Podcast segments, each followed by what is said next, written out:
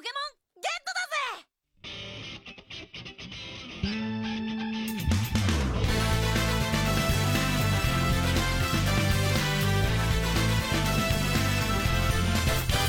たとえ火の中水の中草の中森の中土の中雲の中残るスタートの中なかなかなかなかなかなかなかなか大変だけど必ずゲットだぜ。ポケモン。肌で言え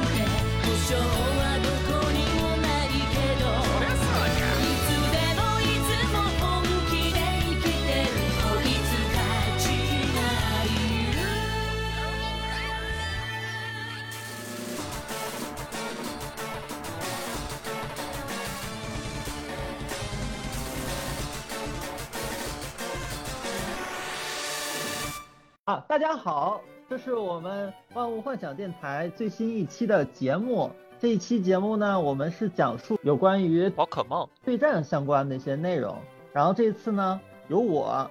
呃，爱画画的白鲸来主持。另外，我还有请了一位非常重要的嘉宾，快来做一下自我介绍吧。Hello，大家好，我是口袋电台，你也可以叫我口袋。呃，也很荣幸可以跟白金一起聊聊宝可梦相关的对战游戏，呃，还有动画相关的一些内容。对对对，像这个系列的话，我们后后期的话可能还会陆续更新。这次主要是讲对战相关的，后面我们可能还会讲一些，就是每一代有什么样的特性啊，还有说故事剧情一类的。这次我也是非常的有幸能请到这个口袋电台老师，然后跟我们一起啊去做这一次分享。好，鼓掌。啊，啪啪啪啪啪啪啪！比较了解。另外的话，我就觉得很兴奋啊，因为我真的很很少很少能够在这种很现实的场景当中能遇到宝可梦的就是朋友。也，是的，嗯，对这个，啊其实玩着玩着，一开始是什么怎么？一开始就是小时候就是高中啊、初中啊，那时候就看贴吧呗，从贴吧里认识搜关键词、口袋妖怪、宠物小精灵这种类似的，进去看一下有什么帖子啊，然后再次去测那些，呃，觉得某一个讲的不错，然后看他有个个人贴吧，然后、嗯然后啊也有讲一些游戏啊、画呀、漫画，一开始这些东西，漫画接我接触。你居然第一次接触的是漫画是吧？对我第一次接触是宝可梦的漫画，漫画 一开始是动画，但是动画就买这种小光碟嘛，小学的时候买那种光碟，然后也也是一个人看，也没有什么人看嘛。小学的时候都自己自己要么跟几个小伙伴，但是也不会深聊，就当是一个动画片。后面是初中的时候啊，就是自己会找找贴吧上的一些漫画，也不知道什么，好像叫做宝可书啊，我可以秀啊，就就类似这种 这种第三方的书是吗？对第三方的这种同人漫画，逐渐啊，它不是官方的那个漫画，就讲那个是的那个，而 是那个同人漫画 不。是特别偏同人漫画，哦是有一些个人自己因因为自己感兴趣，然后去做翻译个人汉化的那些好发的一些用户啊，我就看他们这些漫画，之后就形成了一个小圈子，大家就了解起来了。就是漫画了解这个大概是什么时候呢？这个时候，这个时候初中吧，一呃一三年，哦，挺早的。不过游戏我也了解说实话，游戏游戏应该要比漫画还要更早，因为我是小学三年级，那时候零几年的时候第一次接触游戏啊。游戏我当时是那时候是水晶吧？还是什么？呃还是对最初红是黄啊，对黄红红蓝呃应该是红绿，红绿是九六年发售的，嗯之后发发售的资料片黄，然后有补发那个蓝，蓝是是那个黄火红叶绿是初代的复刻，那个时候已经是新的产品，那个时候是 GBA 上第三代的作品，就跟宝石、蓝宝石、蓝宝石是同一同一个时代的，可能是零零几年，零零零零零四年，对，零四零五年，那个时候已经是比较晚了。我当时是小学三年级，第一次接触黄嘛，带黄，那个时候已经小学 是比较惊艳的一个作品，因为它已经这黄啊，这黄已经算是红红绿的资料片了，就画面上，呃，声音上都有些进步。因为一开始初代的时候那些作品都很马赛克嘛，也颜色也只是一个单调的那些，可能就两种颜色，黑白，我也不是不太清楚。而且这些画面也简陋，不能说丑陋。然后到黄的时候，其实已经做了很大的改善了，电视来看。它那作为皮卡丘作为一个主要的卖点，当时因为是动画刚刚起来，然后这个小智和皮卡丘嘛，他们作为主要卖点，然后甚至还出现了火箭队啊，这个在以前是没有火箭队的，它这个资料片新增了很多元素在里面，而且最大的卖点是皮卡丘可以在后面走，第一次出现跟随系统，还是很惊艳对。但是这个系统没有保留下来呀，我记得印象当中后面的作品当中就没有说这个就是把精灵放出来，其实只有在剧情交互的时候才会出现这样把精灵放出来，然后这样的一个东西。这个跟随系统其实有两代，有第一代是后面就是金魂影，四代四代的魂影也有跟随系统。对，金魂影是珍珠钻石那一代的那个另外一个复刻，这个是说的是二代银。嗯。跟随系统，我觉得那一代做的非常好，我特别喜欢。嗯，这一集又没了，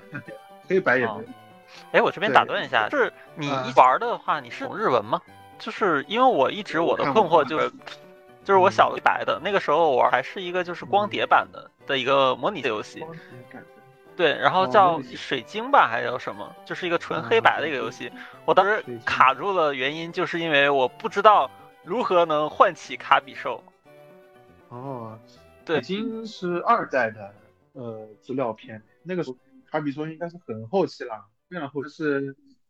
火红叶绿的呃，不是，就是一个那个，就是一个黑白的，可能要不要不是卡比兽，然后要不就是我不会聚合展。哇，当时玩的时候是因为是盗版汉化，所以是有中文的，目前是有。对，虽然虽然那个中文排版呢 汉化的这个这个这个质量啊都不是很好。说实话，但能看得懂啊。但是，对对，当时来说其实已经是很不错了，因为小时候也没有什么肥大效果拔群，盗版商的，那是火红叶绿吧？应该是，好像以前就有，我初代黄就有效果拔群的一直经典的词延续下来了，对，一直延续。肥大，肥大这个是二代嘛？经营的时候，肥大使出了噬拳，噬拳这个什么？对。是吗？啊，我也我也有点忘了，好像是破坏死光。等等，这个破坏死光是龙族特特性吗？不是，是是一个技能啊，是一个威力很高的一个普通型技能。虽然说这样的话给它描述的很神乎其乎，其实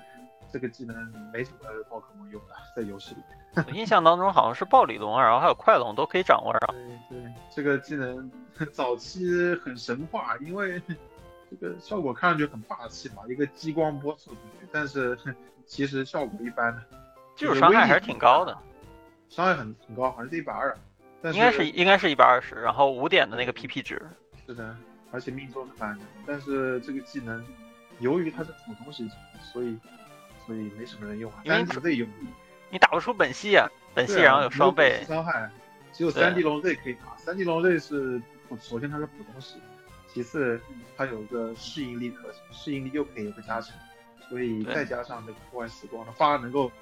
即使不克制的情况下，也可以秒掉很多的怪。破坏时光只适用于三 D 龙类，其他的没有人用的在游戏里面。主要是这个普通系的，然后打其他系，然后太困难了，这又没有属性克制，即便是你基础伤害伤害再高的话，这也打不出伤害。普通系的虽然说没完全没有克制，而且。打不了鬼系嘛？这鬼系是一个盲点，但是普通系在通关来说是贯穿性是很强的，就会它除了打不动鬼以外，还有岩石和钢这三个是打不了的，其他的都能打，就其他的都至少是一倍克制，就至少对于，就是它的最大的优点就是没什么大缺点。对，对对对对对对，这也很符合这个普通系这个特色。嗯，是这样的。哎，我突然想起一个事情，我印象当中，之前好像是没有妖精系这么一个系的吧？对，妖精系是好像后来融入的，在 X Y，X Y 新出的一个特性。其实这对当时来说是一个很大的一个改革，因为以前从来没有出过新，就除了二代，二代是出了钢系跟恶系两个新的特性，是为了压制一代的泛滥的超能系，因为一代超能系特别厉害，所以二代出现了罡系和恶系，也是为了压制嗯一代的超能系。然后这个六代出现的妖精系，它是为了恶系是双倍，然后超能是吧？对对对，恶系然后刚是刚系的话，然后是克是毒无效和那个叫什么来着？毒无效和抵抗超能力，对，抵抗超能力。对，当时是抵抗的，现在好像是不抵抗。刚系的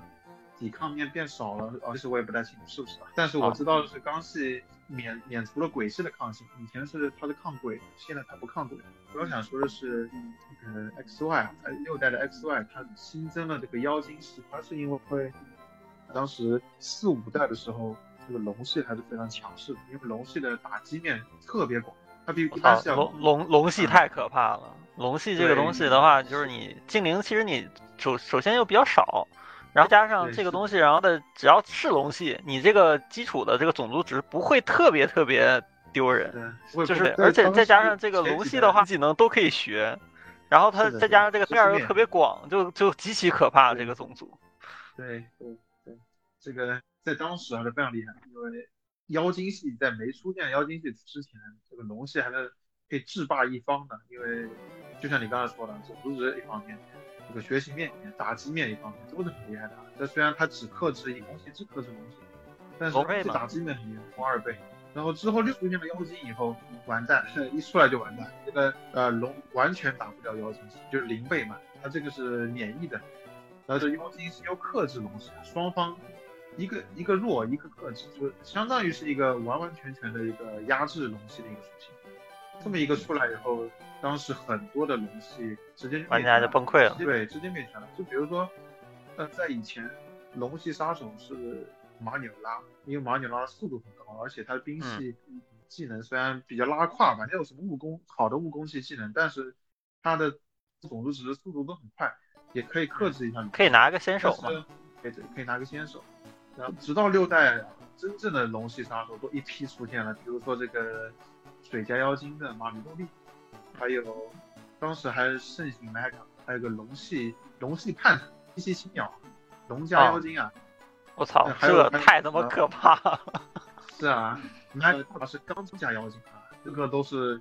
非常我操凶。，这克的死 死的呀，太惨了。是的，钢甲，而且 而且这个妖精系的话，还都是那种前期精灵，就是你很容易就捕获到了。对，是的，前期 XY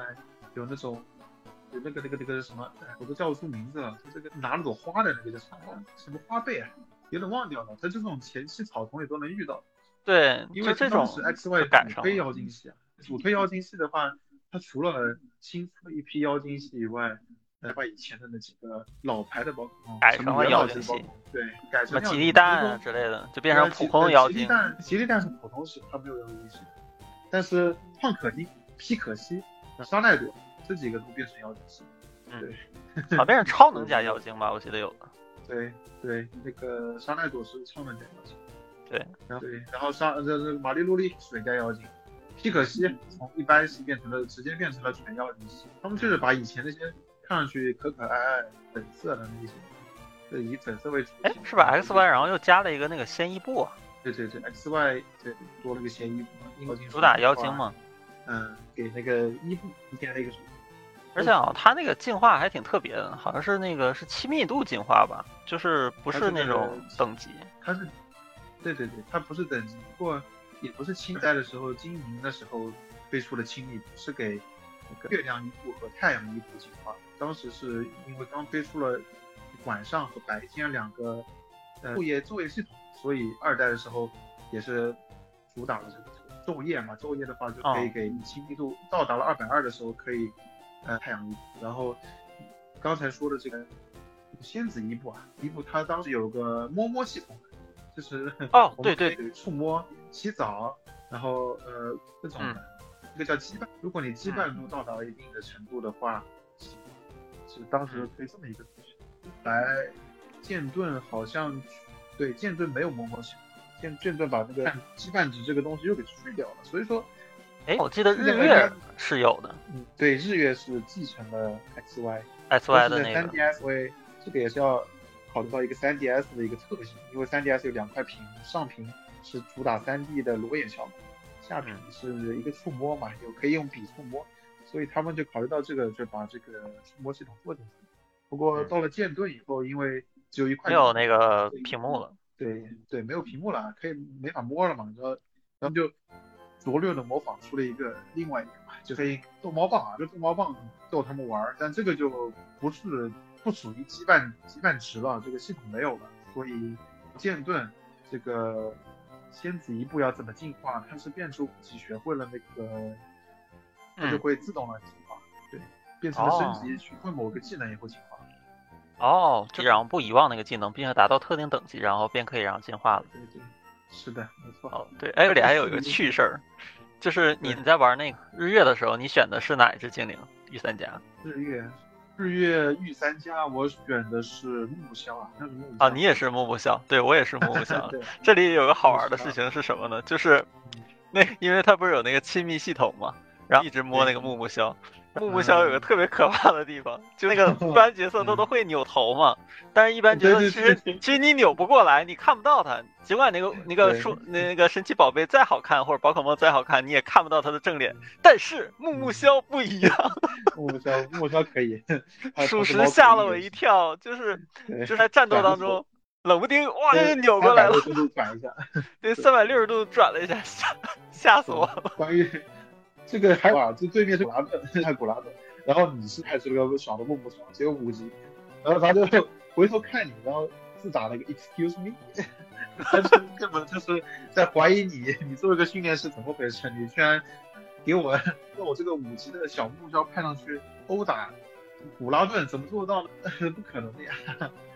这么一个梗，特别好玩。我我还我还看过另外一个梗图，就新新出的那个朋友上线了之后，然后吐槽木木枭这个转头功能，然后就有人画了一个就是那种特种部队，然后一个地方进行暗杀，然后到一个人面对一个角色扭 扭断一个角色的脖子，对这 就有经经典情节嘛。结果等到扭到木木枭那里，啪扭过来，然后扭扭不掉。对圆就是双眼圆瞪的看着你，然后先把那个特特工打败了。对这个但是这个叫什么？这个密系统啊，嗯其实我不是特别喜欢，总觉得有点特别出戏。当你打嗯打一些怪物的时候，就是打一些就是练家的时候，你可能那个就剩下一滴血，然后但他不死，然后他说我靠勇气，然后支撑着，然后就是出了超高的伤害，就觉得有点怪。对他说是为了不让你担心嘛，然后心撑住了，他说是。对对对是的有异常状态中毒麻痹啊，他也是有时候会自愈的，就是对，他可以自己解。这是就是当时日月为了那个低门槛嘛，因为他想他想吸引一些新的玩家去入坑，所以呃降低了难度啊。他其中一个展现的地方就是这个半值你越高，然后就越强。对他想表达这个意思，有种动画渗透到了游戏的对感觉。对对对，是的，是的，就是这个意思。不过这个对排位来说当然是没法拿的，因为排位还是有一个数据，是不能说是什么更更加严谨啊。没法是，因为这种东西说白了，你说什么撑住了或者自愈了这种，呃，硬来着。比如说你你这个撑住，其实百分之三十几率可以让你撑住，百分之三十几率可以让你自愈。但如果你在游戏里出现这个百分之三十的话，其实是很说呢，任猜拳的一个行为，就是你排位里你是靠自己的操作打出来的，而不是靠你运气啊。虽然运气也是其中的一部分，不过不过你你要是经常你说什么，你本来可以打死，你可以确认击杀掉对方的精灵，但是你就靠这个哎对方突然一个觉醒撑住了，靠，我还要七夕腰带干嘛？啊，是啊，就我还占一个位置，我还倒不如就带 mega 使了。是的，所以就这个系统还是出现在通关里面是比较好的，但是排位里就就是不适合没有没有提升合理。那这个宝可梦无论出了这个多少座呀，基本上它的这个通关流程还都是比较相像的，什么是向下？对，都是比较就是比较像嘛，就是有的时候，然后然后遇到这个御三家，你然后只选一只，然后对面这个人基本上会选择一个，要不是你克的，要不就是他克你的，多数然后是那个 比较讨厌。然后在这个跟这个就是呢较量当中，你也历经了各种各样的冒险。这些冒险的话，就是你打败各种各样的，然后每个道馆的话，这个人也都是脑袋脑袋，然后是这个石头，就是他们也只会使用一个属性的，他们就不知道属性克制吗？属性克制，因为他们这个都是同一个属性的，比如说岩石啊、水啊、电啊，这些都是同一个，要么就要么就是一个属性格斗，对比如说电系里面有复合属性，那已经算是比较呃比较少的了。比较对比较比较稀有的。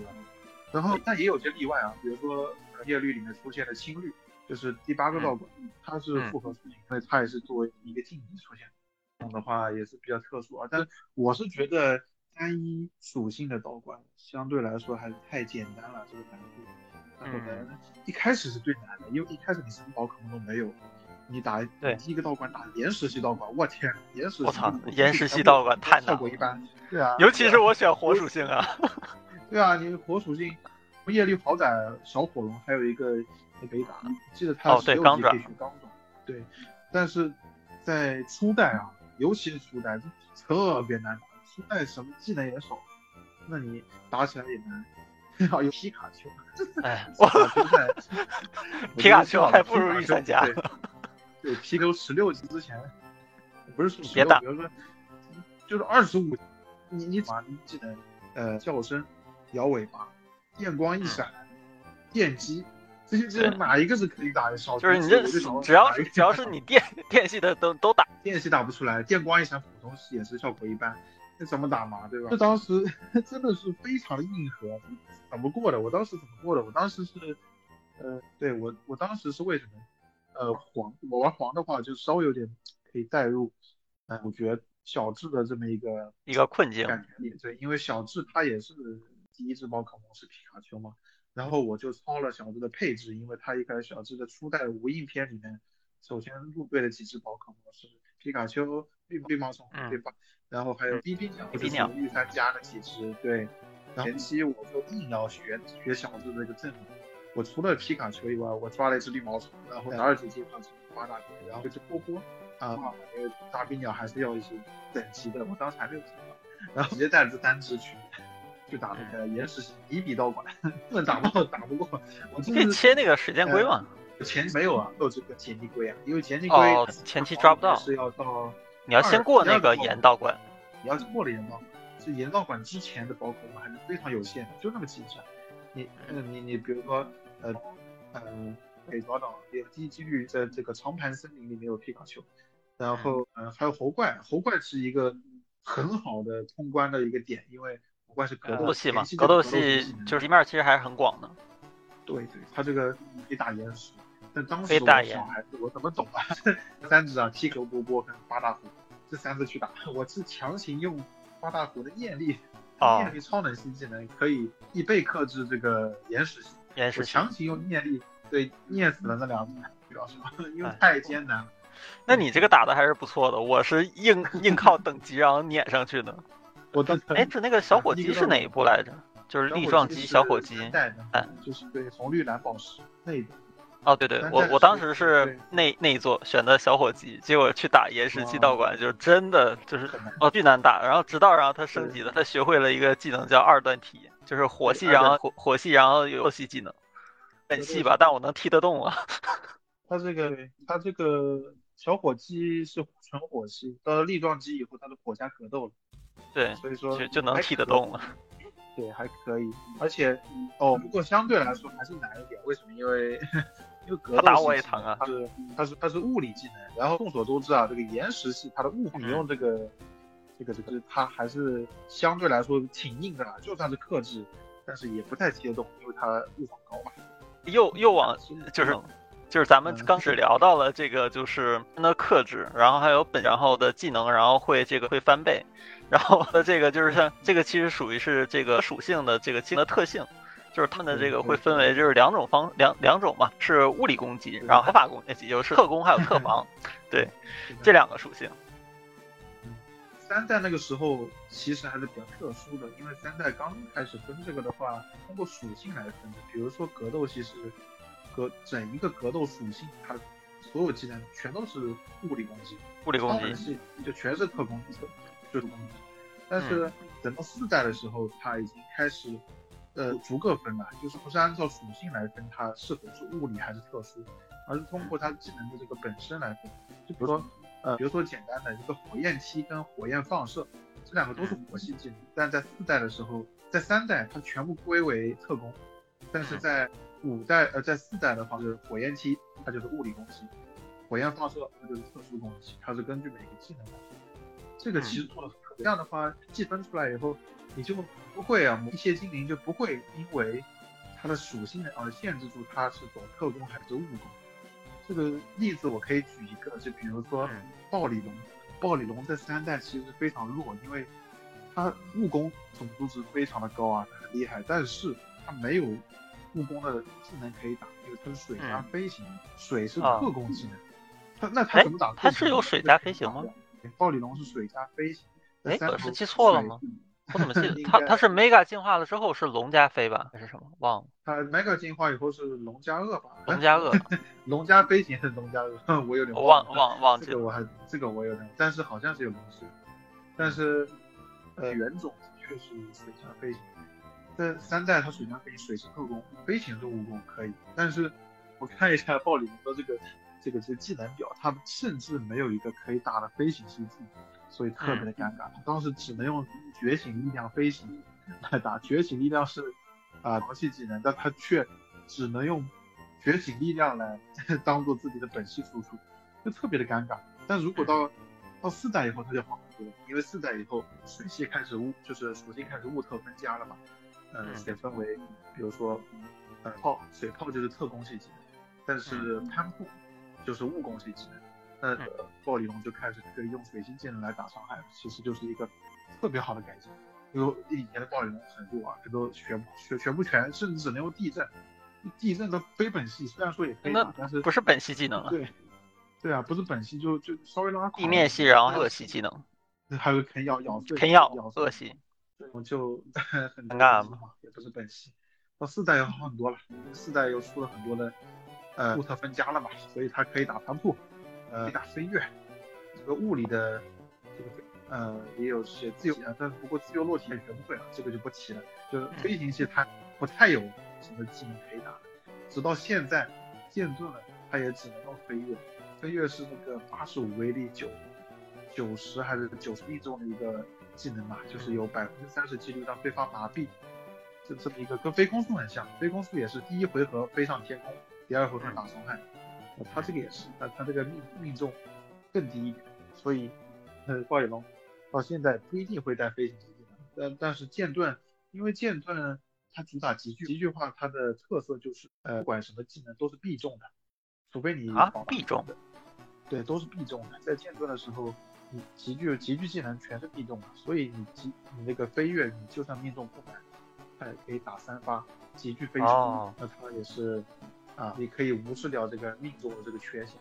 所以暴鲤龙，因为我没有玩这座呀做的巨大化，然后是什么样的特性？它是一个大的那个技能，那个身上的吗？它是个物品吗？还是什么？这一呃极具化是一个呃设定上，就是当时加勒尔这个地区，它有这个对地脉一样的，就是能源在地底，然后受到这个能量能量的辐射影响，有些宝可梦可以呃可以变大，就像极就是每个月极具极具化可以持续三回合，这三回合里面呃都可以呃被强化？威力，然后从呃有一些副效果，比如说你这个飞跃，飞跃在打极具飞冲的时候，呃，极飞冲它的效果就是你使用完以后可以提升一级速度，这个是非常重要的。这个以后再说吧，为什么提升速度很重要。不过我的意思就是说，它极具化它是跟 Mega 石也不太一样，Mega 石它是携带啊，要携带在身上才能使用。嗯对，呃，不过剑盾它这个极具化是不需要带任何东西，你想极具就极具，呃，每只宝可梦都可以极具化。不过，呃，就跟这个 Mega 石一样，你只能呃路程极具一次嘛，就没法。对，极具化，说实话，我觉得它设计的啊鸡肋还也也只能说一般了，甚至不如啊 Mega 好。Mega 它至少这个形象设计，我觉得这个 Mega 然后好，就是太好看了。对对对，是的。而且它这还有一些战术上的一些变化，比如说 Mega 了之后，这个精灵的属性会发生改变，而这些微妙微妙的改变，其实在这个就是就是人心战叵测的这个斗场上啊，这是真的会起到很关键的作用的，尤其是它这种改变了它的属性这种。举两个例子啊，比如，呃，一个例子就是那个卢卡流，Mega 卢卡流它本身的这个特性是精神力，精神力的效果是什么？就是如果你用呃击掌气息一类的技能，呃，击掌气息它呃效果不就是打你开局的时候打你一下，然后呢你会这个害怕一回合，就不能动。对，是的。那，精神力就是就是防住这个那一下害怕，也就是说你你你是首回合你没法给他害怕，那这个嗯。对于开局来说是很不错的，因为双打双打里面这个机器就是非常常见的一个技能，很多时候对方拍你一下，然后有。对你造成输出，你可能就死刀了。但是如果有精神力的话就不一样，精神力，呃，防这个嗯。之外就是 Mega 它就是这个卢卡流，他在非 Mega 的时候是呃立马我刚才说的，但是如果他嗯。Mega 了就变成了适应力，适应力就是一个一点五倍的本系技能变成两倍输出，就相当于这是一个输出类技能，那很好啊，你一开始你你卢卡流你不 Mega，你就精神啊出了这个机长奇迹以后马上 Mega，因为机长奇迹只能在第一回合打。他他嗯后面就打不到你了，那你就对放心 Mega 就好了，对啊，你这多嗯好嘛，这个很厉害。那还有另外一个例子就是那个叫什么呆咳嗽，就呆咳嗽，他呆咳嗽，呃，Mega 之前是再生力特性，再生力效果就是如果你交换技能，你就四分呃回四分之一，哦可以回血吧？我记得。对对对，再生力还是非常厉害的一个特性。啊，那它携带这个特性啊，你可以先不白干，你先不着急啊，打一会儿，反正我也是个盾牌，我先打一会儿，嗯我也不会马上死的。然后我哦不行了，或者我半血，好，那我先我先我先换回去啊，我先不先不着急，我先换回去。然后最后打着打着打着，后面又又上场了，好，我去我差不多回满了，好，我 mega，然后我可以呃进行一波呃一些战术的那个输出，因为那个呆可 mega 呆可术它的特性变表变成嗯。战力变成了硬壳壳嗯盔甲就呃就一般般了，不是很嗯。不过再生力还是特强，类似这种诸如这种 mega 的它这个特色啊，像 mega 前和 mega 后它的特性不一样，可以有一个战术上的一个变化。嗯，这不仅仅是这个这个就是精灵的，然后它在个人的属性上，而且然后其实在它这个这个叫做什么个体值嗯。或者种族值上，然后也发生一个非常巨大的变变化。比如说，然后这个以这个喷火龙为例吧，喷火龙的话，它其实有两种 mega 形态，然后一个 Y 形态，然后一个是这个是 X 形态吧，然后就是主攻，然后主打这个叫什么叫武功，然后另一个是主打特工。S，然后黑色的话一个武功的，然后的话然后是一个特工的。说到这个的话，我其实特别想提一点，GF Game Freak 他在搞什么？为什么初代御三家只有喷火龙有有三个 有有两个 mega，然后另外水箭龟跟妙文化都没有这个待遇？我就不说，我就先不提二代完全没有 mega 这个东西了，但是嗯你你不能给你的两个兄弟一起两个 mega 嘛？这只有 喷火龙这个待遇。哎，人家人气高啊，对而且那好看亲亲儿子啊，对，比如说你出的这个 XY 啊，不是啊是 XY 出的那个喷火龙 mega，呃，除了除了第六代以外，你你剑盾，你好，你剑盾也好，剑盾也是你一开始只有喷火龙，没有水箭龟跟妙王花的，它是没有这个图鉴的，甚至没有这个图鉴，嗯，只图鉴里只有喷火龙。太过分了。对，这啊，这很这区别对待啊，简直就是。所以，呃，还有就是，真的是给给喷火龙歪啊，给歪喷火龙给一个晴天，我天呐，晴天是什么级别的特性？只有布拉多这种级别的宝可梦才会的，之后才慢慢下放给煤炭龟这种九尾这种宝可梦。那它这个特性啊本来的输出啊，Mega 本 Mega 本来输出就很高了，你还给一个晴天，所以当时这个煤炭火龙还是非常非常热门的，因为就这个东西好可怕呀！这个打击面就很广太暴力，而且输出特别暴力。我想想都感觉这这里面又引入了一个东西，就是既这个精灵的属性，还有精灵的特性，还有精灵的个体值，引入一个最后还有一个特性就是说叫做晴天，还有雨天。哦，就是这个日月里面所引入的这个叫叫它那个叫怎么来说？是叫气场吗？还有什么对对，电电器电器之类的对这种东西？对，这些是当时导师嘛，四个导师他们的专有技能，后面下放给了新的那些老呃新老宝可梦都有。就比如说剑盾出了个那个那个叫做什么，空雷金刚星啊，对，空雷金刚第三家嘛，它那个星星，它的梦特，它的隐藏特性就是，哦，青青草制造者，它的很神奇的特性啊，就就跟晴天、雨天啊、降晴和降雨这两个特性一样厉害啊，这种对场地制造的这种特性，也而且我有点忘了，它这个是是呃场地释放了之后，第二个场地释放的时候，上一个然后就被重置了是吧？就就消失了。。对对，跟天气一样，都是会被覆盖掉。所以，而且这个有个小细节，就是如果两个宝可梦同时上场，这两个宝可梦都有对应的制造者的这个特性的话，不算吧是后的那个上的那个，然后后的要前的那个。对，所以当时，呃，空雷金刚星这种宝可梦，嗯六十多的速度，呃，他都特意去把个体值压到零，然后去再去打排位，就是因为他怕，呃，这他就是嗯速度保证在某一个速度线，就嗯可以保证自己场地有利，所以你这里又又要引入一个新的概念，就是 努力值的概念。这个真的很不好意思思，个体，这没办法还是。你必须要理解游。戏还是特别，尤其很多的细节，就就可能在一些呃，就比如说没有玩过宝可梦的人的眼里，可能游戏也只是啊，你还是很复杂的，哇，这个个超勾心。斗角的那话，对，没有这个这个运转大脑的快速运转能力的话，你可能甚至还哎打不了这个牌，真的真的，你打排位的时候，你就会看到人性啊，人性是有多么的黑暗啊，是的你的对手是有多么的狡诈。是的，没错，这个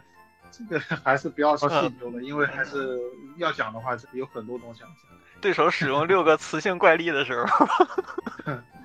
好，就是着迷是吧？是啊，就各种恶趣味啊。而且刚刚聊的这个，就是这个晴天雨天啊，其实然后也可以就这个就是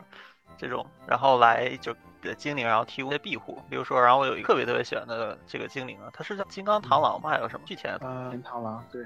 对这个精灵太太好看了，而且这个精灵太可怕了，是重钢系吧，应该是。是对，它是出自二代的，二代因为它主推钢系嘛，新增的钢系，所以就出现了很多带钢系的人。然后这御前螳螂就是当时出来的，就是携带飞天螳螂携带那个金属膜，然后换进化，对，然后进化了以后，它的特性是那个知，就是技术高手，技术高手还是很适合配合他的那些技能的，因为他会一个呃技术高手，首先什么叫技术高手？就是呃威力低于六十的技能有一点三倍的物理，有一点三倍的威力加成。是嗯哪些技能？比如说子弹拳吧，子弹拳，对，所以他当时具体螳螂会子弹拳就主打剑舞加子弹拳，这个组还是非常厉害的。哇因为这个这个精灵太可怕了，我每次提起它名字，我都感觉毛骨悚然。天雨天的巨前螳螂，对对雨啊对对，说到这个雨天，就是因为巨前螳螂它是虫加钢，它四倍弱火，所以在雨天队里面相当于有个庇护。就像你刚才说，巨前螳螂其实说实话，它的打击面不是很好，因为虫加钢，虫的打击面很差，钢的打击面也很普通。在妖精系出来之前就更强，妖精系还是弱钢，就是还多了一个克制面。但是在妖精系出来之前，其实大家觉得还是有点尴尬。它它这呃，个精灵确实是打击面不行，但抗性特别强。对对，抗性不错，而且它的输出这个有一个组合 combo 还是还是很很有意思的吧？对是这样的，嗯嗯，是一个我我我个人特别喜欢的一只精灵。是吧？因为我也是这个巨前螳螂的粉丝啊，我也是我也是他的粉丝，不过我没有他的玩偶，我我我我只有我只有那个叉字符跟那个之战的玩偶，我是游戏的粉丝，很喜欢这个叉字符，叉字符，哎，我真的哎，说到卡叉字符还是有点有点遗憾。嗯是在以前，叉字符也是二代传，就是当时那个我跟一个钢加热，这个同时还有那个亲密度嘛，亲密度也是亲密度。嗯，然后所以这个在一代，呃，超音符的大到二代以后，它会在呃亲密二百二的时候就进化成叉字符。呃，嗯字符啊，在当时的种族值还是很高的，因为它它这个速度非常快，嗯武功特别一级。呃，而加飞的这个属性啊，到现在为止好像也只有他们一家是不加飞，不加飞是四倍吴加一，这个好像没什么印象，。只有他们，只有超音符一家是这样，是吧？是就是因为这种比较怪异的组合就很少，比如说什么独家火呀、飞呀，然后加幽灵加火呀，就是都你听着感觉不像存在，但其实是在这个宝可梦世界存在的这种精灵。加火，嗯、就那还是那个阿阿阿阿罗阿罗拉的这个特叫什么？这个叫特特种嘎拉嘎这叫什亚种亚种？对对对，亚种这个词，对对它这个是阿罗拉亚种的嘎啦嘎啦。精灵好可怕呀！我靠，这个精灵我就觉得这个这个精灵打击面就极其的广啊，太恐怖了。呃，它强在哪几个地方？第一个就像你说的，它这个打击面不错，因为鬼加火的打击面还是非常不错的，而同时它还会一个技能叫做土土棒，呃虎棒回嗯。标，这个是一个地面系技能，是是来自于他原种，原种他是会这个技能的，因为他随身携带一个古铜嘛，它是个嗯地地面系技能，那刚好这鬼火这个亚种，它也是嗯能打不了的几个，比如说什么，我想一想，鬼加火打不了什么属性，可能打不了火，它就打不了它的同伴火，它打不了火，嗯。但是这个虎豹回力镖，它就地面就可以打火，这就嗯这就相当于补盲嘛，间接补盲，对间接补盲。同时，这嘎啦嘎啦它是这个虎棒，它可以让自己的武功翻倍啊，这非常的厉害。是精灵它的这这个个体值其实也很好看，只是其实都是差不多的，反正就是一到三十一是那个小的改变。其实你应该你说的是应该是种族值还是哦，种族值对种族值的话还行，还可以，还行吧。不过他他好像是这个雾特，然后比较持平。呃其实我个人不是特别喜欢雾特持平的这种这种精灵。它比较随从嘛，是因为它有个五棒，五棒携带了以后可以让它的武功翻倍，它的能力值翻倍，而不是种族值翻倍，这个是不是一个概念？因为你能力值是种族值加上这个力值，这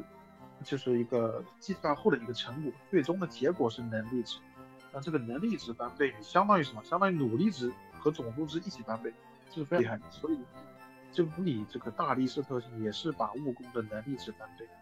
相当于呃什么九十技能，比如说这个瑜伽神力的瑜伽神力，就比如这个 Mega 大嘴王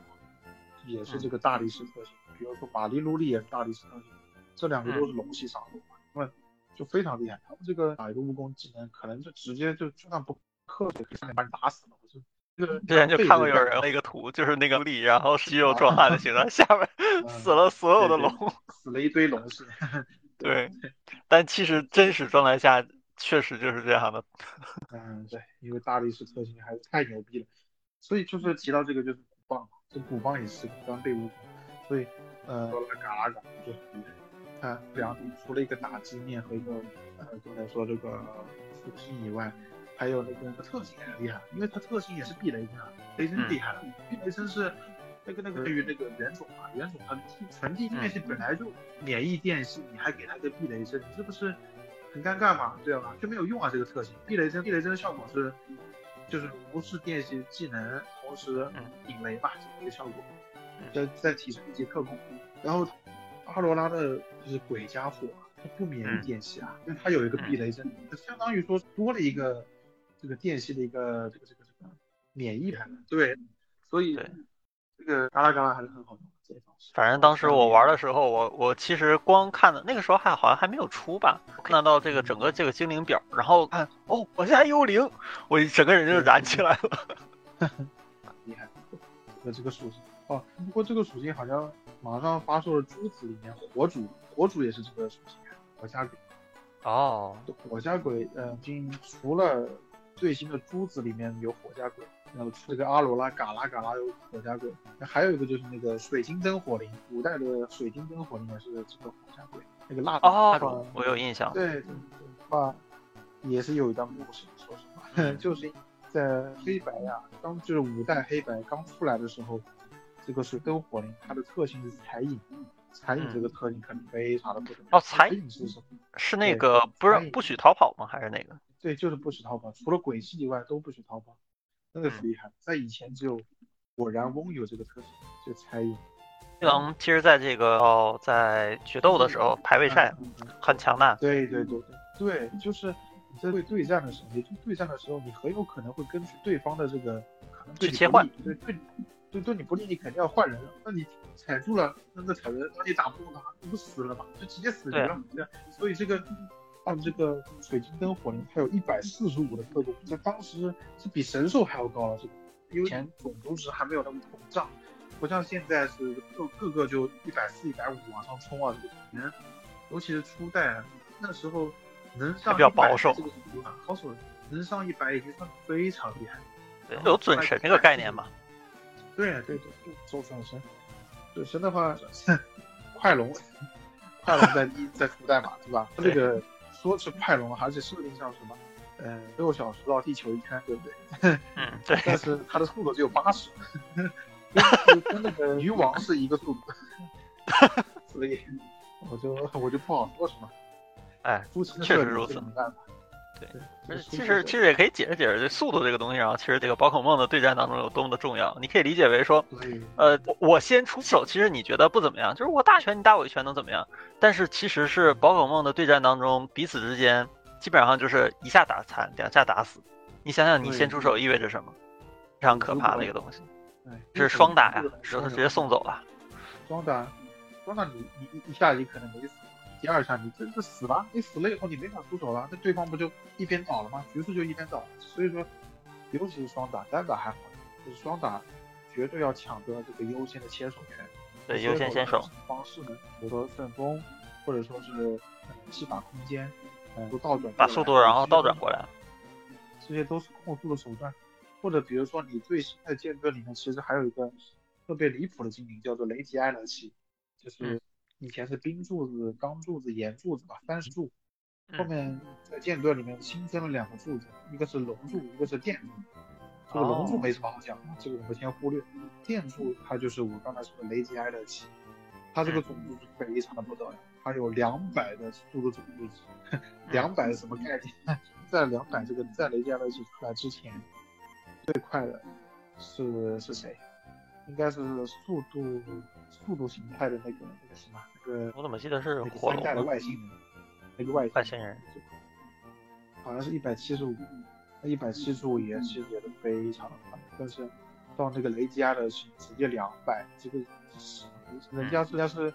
正常速度种族是翻倍，你顺顺风下翻倍都没你快，这什么级别？根本是太过分了。所以说是是的，在这种雷吉亚的其实这种宝可梦出来以后，呃，就又多了一个控制手段，就比如说雷吉亚的奇你急速，然后去打电网，电网的效果是打对打对面两只，打中了以后速下降一个速度，那你这样的话，下降速度就下降百分之五十的速度，这样的话你很有可能你的队友即使没有加什么速度，也可以超过对方精灵，那你这样的话就可以让你的队友心动，然后就激活某一个宝可梦，那这样的话就有一个优势。控速的手段之一，跟跟之前的顺风啊、戏法空间啊都是如出一辙的。嗯这个说到了，说等到这个，其实嘛，这个宝可梦，然后从初代开始，然后一直向后这个，然后增加了越来越多的系统，而然后我们也聊到了说这个种族值，然后它其实膨胀的，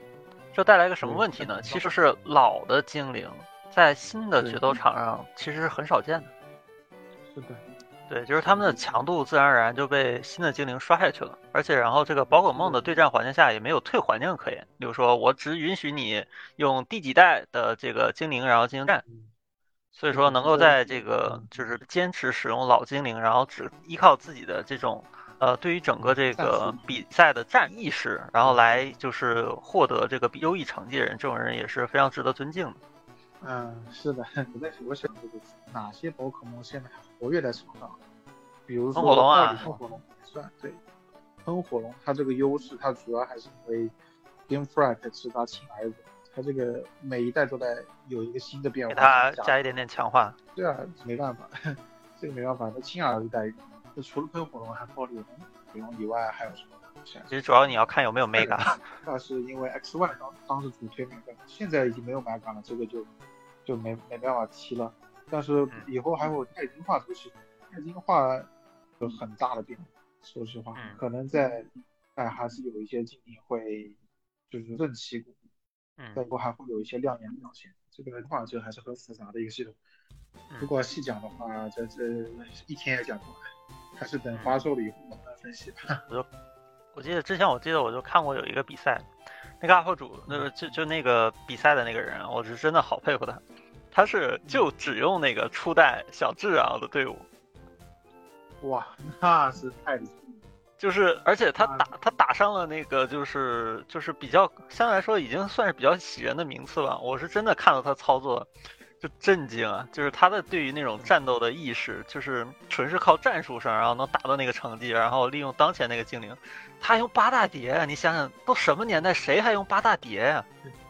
八大天，哎，没办法用，八大天实在是太弱了。但是真的，我看到那个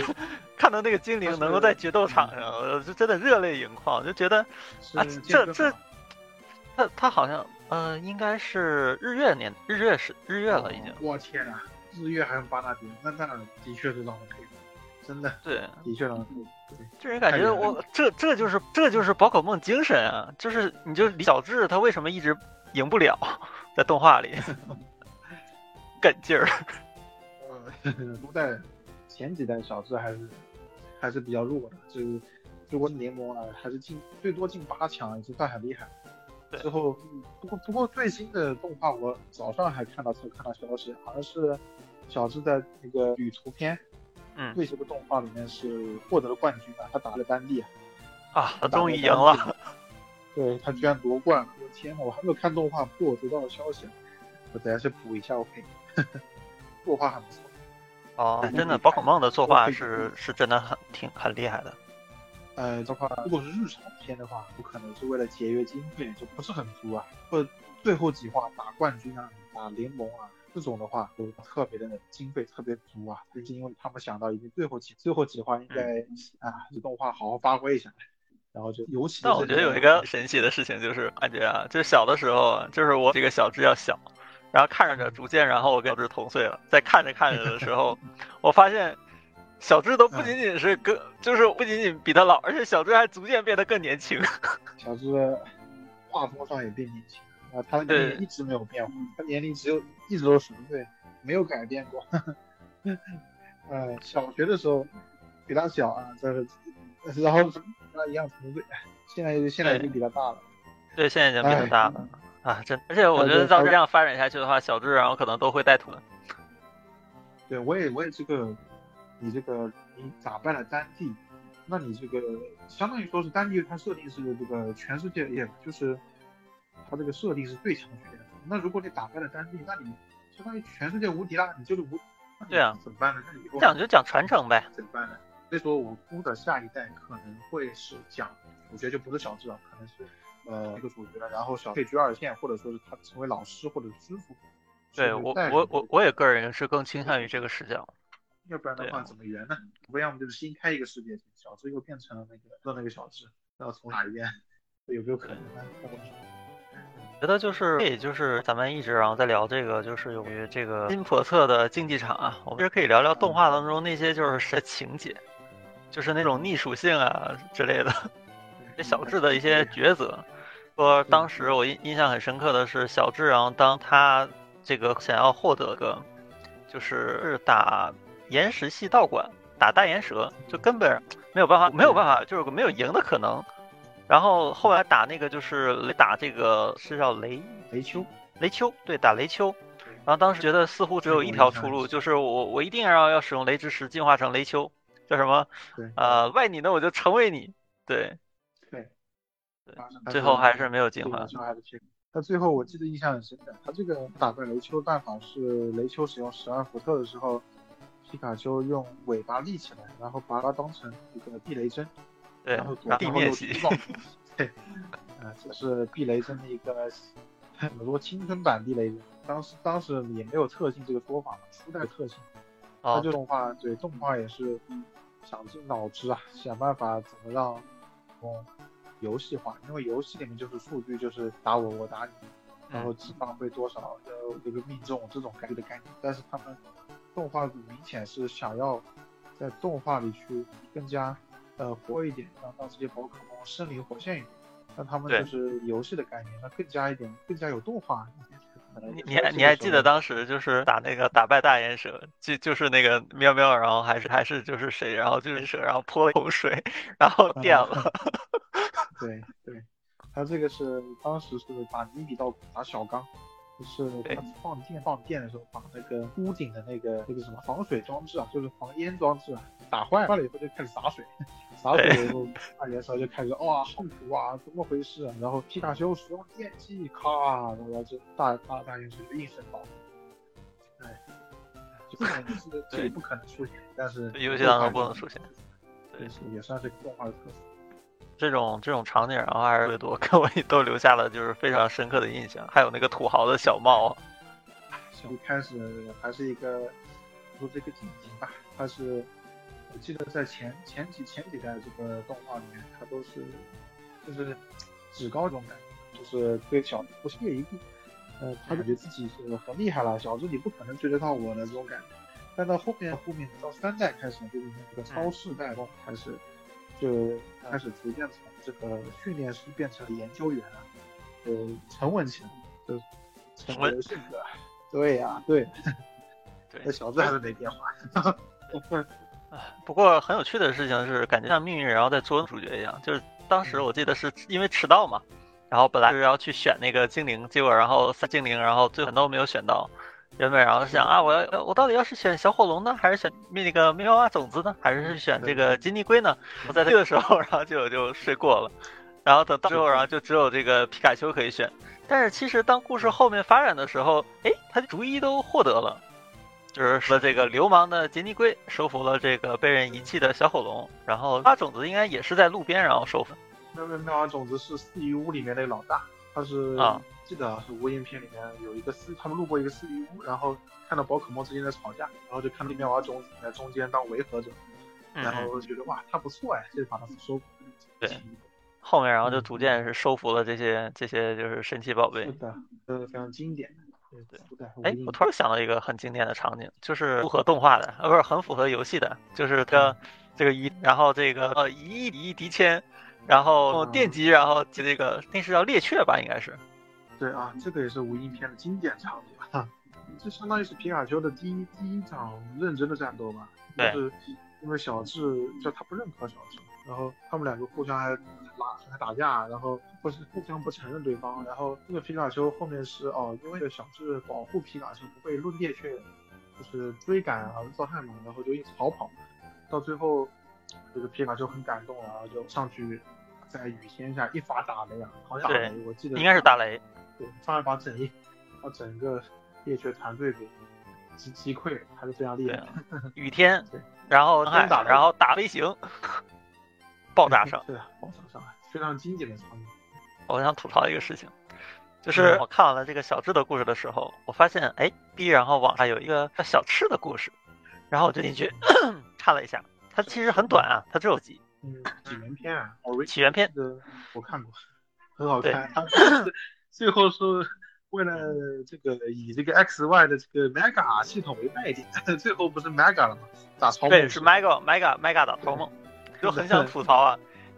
就是这叫啥？这个小打那么多那么多级，你都没有那个都成为冠军，人家三级就成冠军了，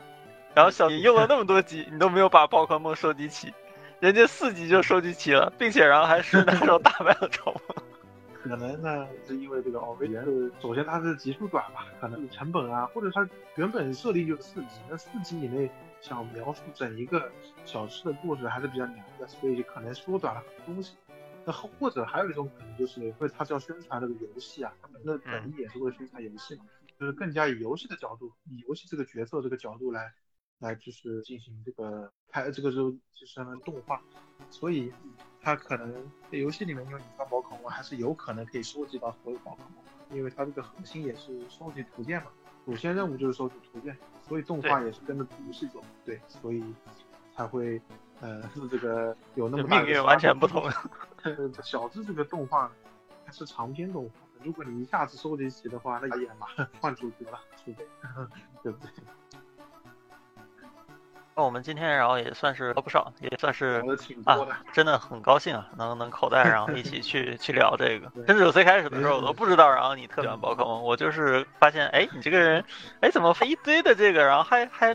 哦对，咱今天然后还漏掉了一个很关键的，就是我们聊孵蛋，孵蛋遗传。出来的，这个其实有很多可以聊的东西。对，这个这个咱们留到后面，然后有机会聊吧。这个这东西聊能聊到天亮。对。就有一些特别特别奇怪的梗啊，比如说这个记得那个谁和那那叫我名字有点记不清，他可以跟臭臭泥一起，因为他是对，然后 因为是他有个蛋蛋组的概念嘛，对吧？地藏组，但总觉得啊，我的心。还有一个举例，我可以举个例子，夏伟喵和那个吼金王，我觉得可以生蛋，对多了。对，就是真的是这些东西你，你你就脑补去吧，就是莫名其妙这个他就给你留下来的这种这种梗。机会我们可以详细聊聊。以后我们有机会，然后可以详细聊聊。今天的话，我们就算是一个简单的把这个，就是这个也没有准备什么，就是啊之类的，嗯然后照，然后就是凭直觉，然后往下，然后去很开心的一个聊天。不过这个也确实就是我做这个东西的初衷嘛，就觉得对，哎，可以大家联系起来，我们大家一起去做一件事情，然后去大家自己的想法。如果能在这个旅途当中或者这个过程当中，我们能遇到更多志同道合的人，那真的三生有幸。对，不错说的很好，大概大概就是这样了。可以可以。对，宝可梦的这个太深了。其实有的时候我看到有些身边的朋友啊，宝可梦其实就是很火呀，出了新掌机啊，好可爱啊，然后嗯买了之后也没有打通关，然后对机制也不是很了解，甚至也不怎么看动画，就跟风去做。我不好去评论是好是坏啊，就觉得也好嘛，这个宝梦，然后它能有越来越多的人去参与进来，然后取这个作品，我也是很高兴的。但我也希望说大家能够在。呃，享受这个东西之余的话，也能抽出一点点时间，然后去深入了解这部作品，因为这个作品不仅仅单单是像想象那样，只是一个卖萌啊可爱作品，其实它也是很有深度的。不错，嗯，尤其是对战，对，尤其是对战太太太精彩了，还有像什么华雷大赛啊等等一些奇怪的东西。行，那我们今天就先先聊到这里，，OK，这个也到十二点了，感谢。所以你真的叫杰森吗？我不叫杰森，这是我英文名，我叫 Jason，这个英文名是 Jason，不过 Jason，对我我实际上名字不是啊，我是俊杰，林俊杰杰啊是对对，没错，哦，好，我们今天就先聊到这里，感谢，好呱唧呱唧，好，好，拜拜，晚安了，嗯，嗯拜拜，我们以后可以继续聊。